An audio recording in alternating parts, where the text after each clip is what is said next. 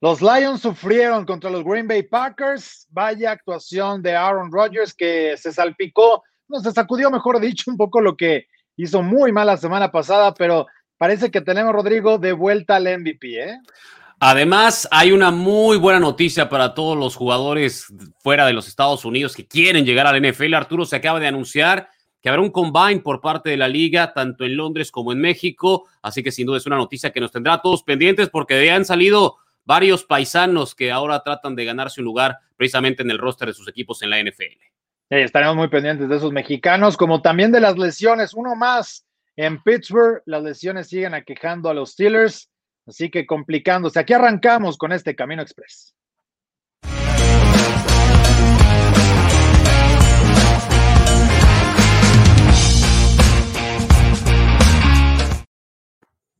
Pues ya estamos, eh, Rodrigo Arana, un servidor Arturo Carlos, para conversar un poco sobre lo que está sucediendo dentro de la NFL y qué partido tuvo el conjunto de Green Bay. La verdad, los Packers lo hicieron impresionantes, ojo, contra los Detroit Lions.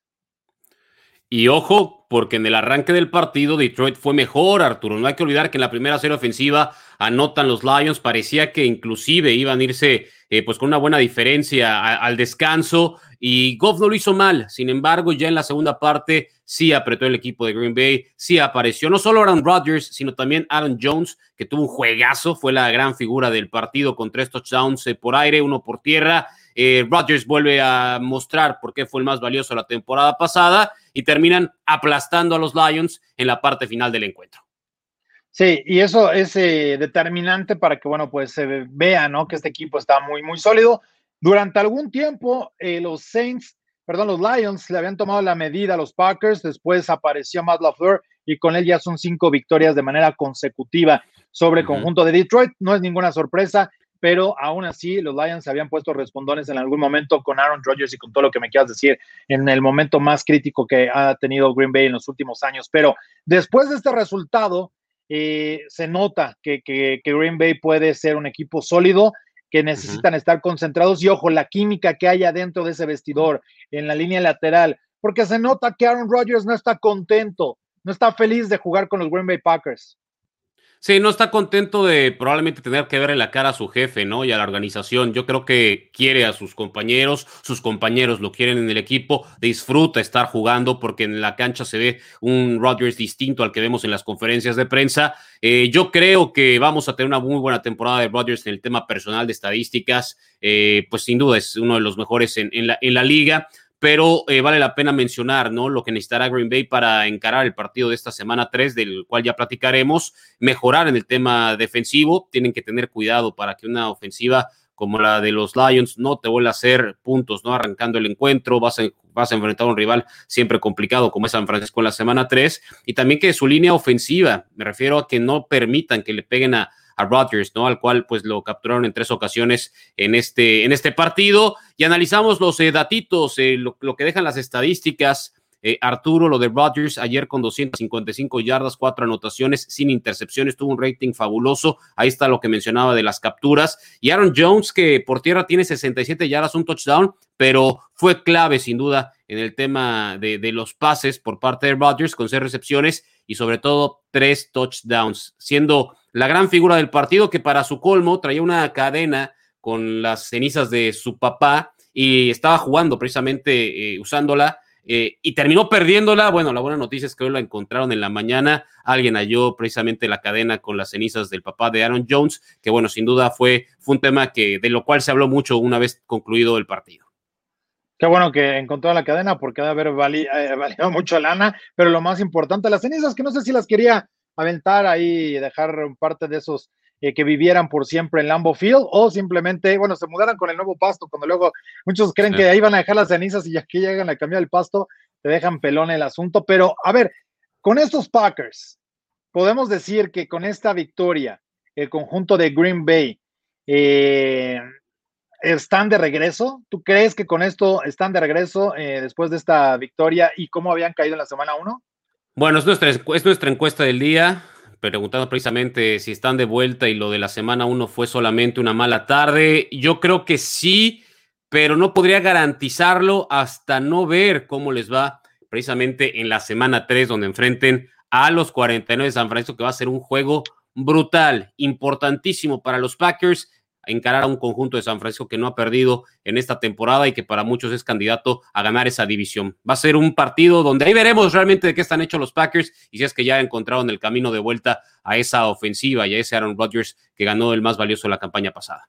Pero lo más importante es que no les ha ido bien cuando van a San Francisco y justamente vamos hasta la bahía con Mayra Gómez porque nos tiene reporte de lo que sucede con los San Francisco 49ers. ¿Qué tal amigos de Máximo Avance Express? Un gusto saludarlos desde California, donde el equipo de San Francisco ha regresado después de dos semanas en el este del país. Desafortunadamente no regresaron completos, sí con triunfos, pero con algunas bajas. Perdieron un par de jugadores y fueron altamente golpeados, específicamente en el cuerpo de corredores. Afortunadamente esta mañana Kyle Shanahan dijo que tanto Trey Sermon como Elijah Mitchell tienen gran posibilidad de estar presente en el partido ante los Green Bay Packers. También cuentan con la opción de Kerryon Johnson, quien actualmente está en el equipo de práctica, y lo pueden activar previo a ello. Sin embargo, Kyle Shanahan también ha hecho la invitación a tres agentes libres para estar en el entrenamiento, a TJ Jelton, Duke Johnson y Lamar Miller. Alguno de ellos podría ser el refuerzo que necesita el equipo de San Francisco. Estaremos dándoles más información a través de Yarda 49 previo a ese Sunday Night Football ante los Green Bay Packers.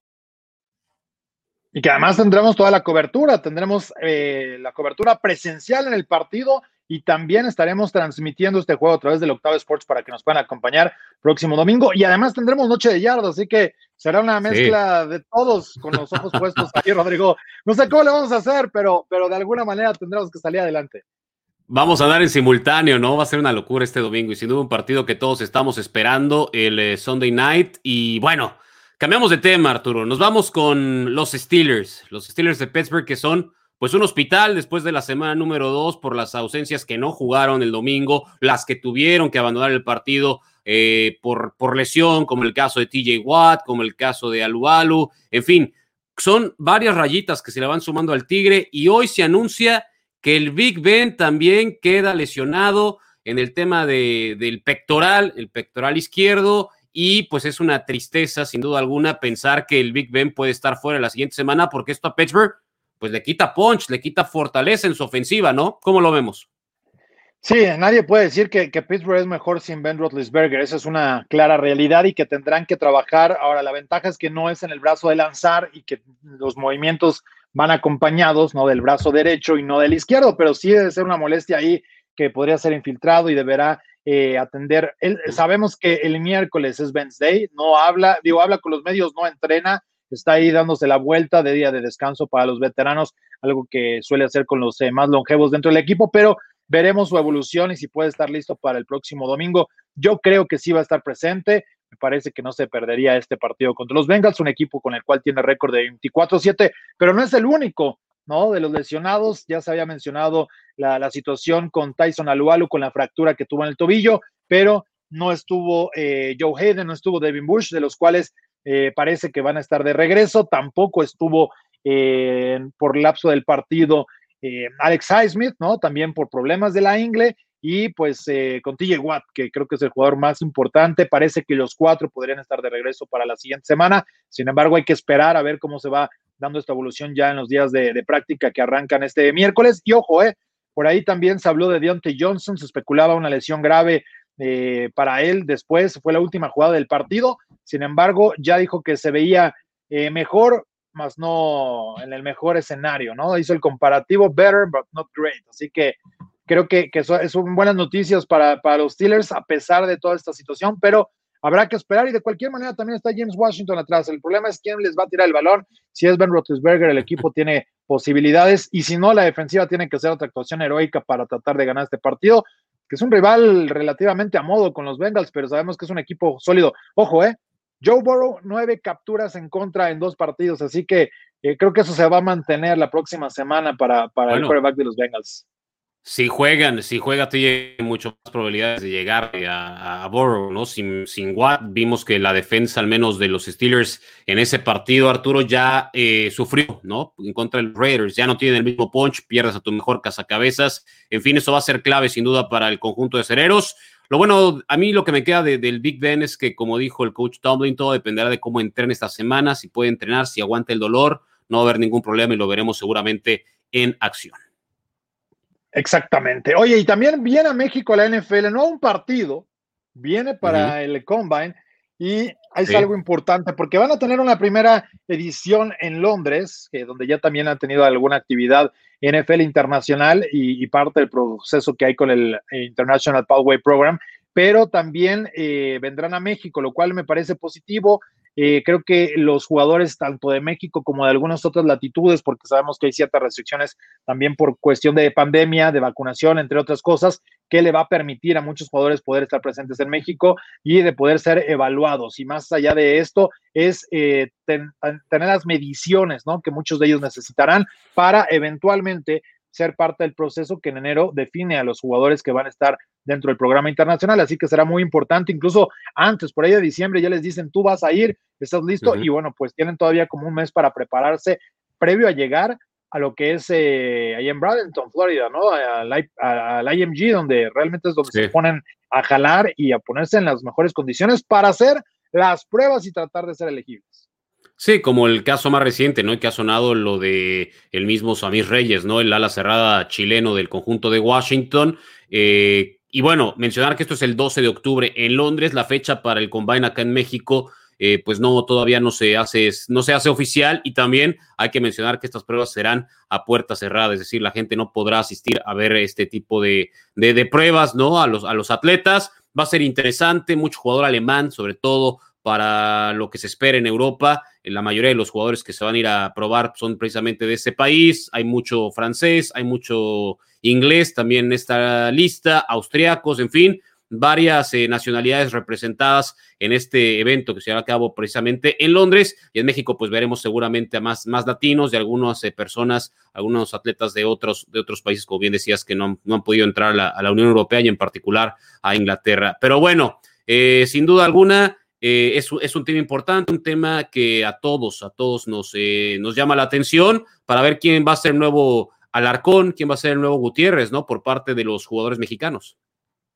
De acuerdo, eso es lo que se está buscando, tener más jugadores mexicanos, más, más jugadores hispanos, latinos que puedan estar ahí nacidos fuera de los Estados Unidos practicando, porque sabemos que el caso de Samuel Reyes estuvo en la universidad en los Estados Unidos y de ahí le ayudó para tener esas condiciones físico-atléticas que no le daban para jugar al básquetbol profesional, pero, sí. Pero jugaba básquet, exactamente. Lo, curioso de Samuel Reyes es que no jugaba al, fútbol americano, siempre quiso ser basquetbolista y hasta que los eliminaron en un mundial o en un eliminatorio mundial se retira de básquet y se da cuenta a jugar profesional y termina metiéndose al, fútbol americano, ¿no? ¿Qué, ¿Qué, historias? A veces cómo la vida te va llevando, ¿no? Por un camino al que tú a veces similar a la de Antonio Gates. ¿Recordarás la de Antonio Gates? Fue igual. El mismo Jimmy Graham. El mismo Jimmy Graham también. O sea, sí, son, son varias historias esas. De acuerdo. Y algo que también me llama la atención es lo que está pasando, bueno, de toda la vida con Tyrod Taylor. Es titular, él tiene también un ciclo muy, muy al estilo, pero es por las lesiones o porque le perforen el pulmón, como ustedes lo quieran llamar, pero juega uno o dos partidos a la banca por lesión y de ahí le abre la puerta a alguien más. Eso es una constante que ha tenido en Houston, en Buffalo, la tuvo también por ahí con los Browns, entre otros. Y bueno, pues ahora Davis Mills será quien lleve las riendas de la ofensiva por parte de los Texans, que es un equipo que me ha gustado, Rodrigo. No han hecho malas cosas a pesar de todas las condiciones desfavorables de las que cualquiera podría imaginarse. Eh, caso de Sean Watson sigue como un tercer coreback, así que ahí lo van a mantener sin tratar de, estorbar, pero sí Y ya lo dijeron además, Arturo. Pase lo que pase, no lo van a activar. O sea, pase lo que pase ahí, o sea, si se quedan sin corebacks, no sé, igual te hablan a ti antes que, que activar a, a Deshaun Watson, los, los, Texans. y lo de Mills me llama la atención. ¿Sabes, ¿Sabes por qué me llama la atención lo de Mills? Porque hay que recordar que es la selección de, de, fue de cuarta, de tercera, ronda, De tercera ronda de, los de los Texans, que fue su única selección en el pasado draft. ver cómo puede, puede eh, hacer ver este equipo que, como tú bien mencionas, se ha visto sólido, se ha visto sorpresivo, porque no esperábamos que los Texans estuvieran compitiendo eh, de la forma que lo han hecho en los primeros dos partidos de la temporada. Va a ser interesante verlo, pero enfrente van a tener un rival bravo, que ha empezado muy bien la campaña, que tiene un inspirado coreback como Sam Darnold, entonces no va a ser, no va a ser un juego nada, nada sencillo para el equipo de los Tejanos de Houston. Y que además no es que quiera hacer aguafiestas para Davis Mills, pero no le ayuda nada el ser novato. ¿Por qué? Esta campaña tenemos en tan solo dos semanas tres quarterbacks que han iniciado como novatos y tienen en total una victoria por cinco derrotas. La peor calidad o cantidad en ese sentido se dio cuando en el 2012 los novatos fueron 4-6 en las primeras tres semanas, pero había más talento, ¿no? Repartido para poder jugar. Así que se suma otro novato, va a tener su primera apertura y me parece que será una victoria para el conjunto de Carolina. Pero ya estaremos platicando en la semana de esto, así que invitarlos para que nos puedan acompañar. Estaremos justamente en Noche de Yardas con ese partido entre los Panthers y el conjunto de los Texans. Y bueno, pues es parte de lo que tendremos en, a lo largo de esta semana y vienen más contenidos. Suscríbanse al canal, activen la campanita para que puedan acompañarnos y ser parte de todo lo que estamos generando para todos ustedes. Así que, pues ahí está la invitación, Rodrigo. Sí, denle like, denle manita arriba, déjenos sus comentarios, qué piensan del programa, que también participen en la encuesta, que es muy importante para todos nosotros. Y pues nos vamos, nos vemos mañana con más información. Estamos apenas arrancando la semana 3, pero bueno, es, es una locura la cantidad de, de, noticias que salen los martes y el lunes después de que concluye precisamente el fin de semana. Un fuerte abrazo a todos. Muchas gracias. Yo ni siquiera me doy cuenta cuando estamos en transición de semana. Me estoy despidiendo de una y ya me dicen, ya empezamos la 3, pero tendremos mucha actividad en las transmisiones en la Octava Sports y por supuesto aquí en Máximo Avance. Gracias. Hasta la próxima.